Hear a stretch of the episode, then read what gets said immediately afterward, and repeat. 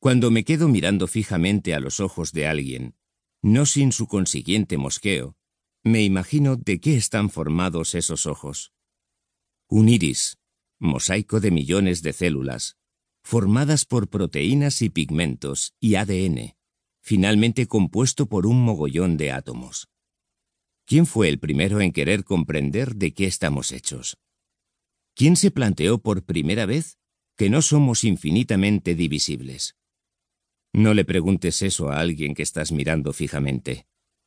Nunca termina bien. Elena González, bióloga y ser pensante. Big Bang.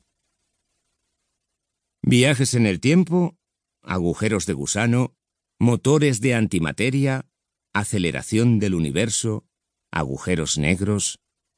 La física moderna suena a película de George Lucas, en colaboración con Stanley Kubrick.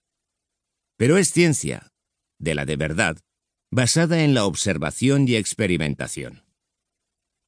Antes de adentrarnos en este mundo y viajar al futuro inexplorado, ¿qué tal si revisamos de dónde venimos y hasta dónde hemos llegado?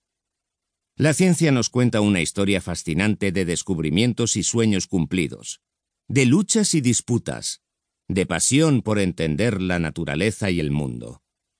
Iremos desde las ideas de la antigua Grecia, los primeros experimentos y los primeros genios, hasta las grandes revoluciones, la teoría cuántica, la relatividad y la cosmología moderna. Más de 2.500 años de transformaciones y revelaciones que han hecho que hoy seamos incapaces de ni siquiera predecir qué es lo que está por llegar. Porque lo más maravilloso de la ciencia es eso, que lo que está por venir no podemos ni siquiera imaginarlo. Lo contaré con calma más adelante, pero antes echemos la vista atrás. Intentemos ver el largo camino que hemos recorrido. ¿Qué es lo que conocimos y qué nos falta por conocer? ¿Cuáles han sido los retos, las dificultades y los grandes genios de la historia? Como suele pasar, comenzaremos por los griegos.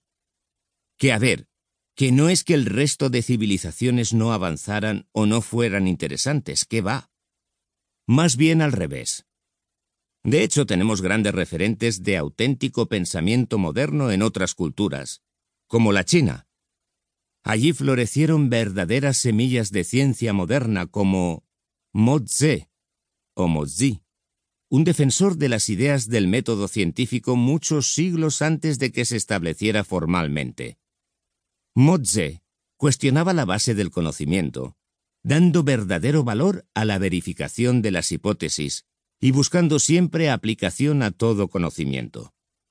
También el mundo árabe, durante la letanía que supuso la Edad Media y la oscuridad que trajeron los dogmas cristianos, se convirtió en el referente científico mundial y vivió una auténtica edad de oro.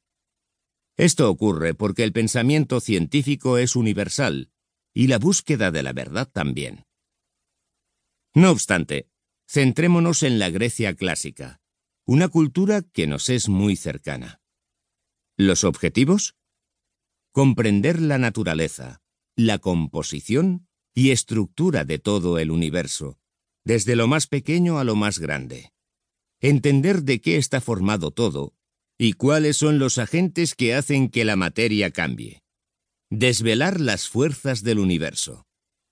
Y siempre buscando la forma más sencilla, más bonita, más elegante, lo que es lo mismo que tratar de entender todo de la forma más fundamental posible.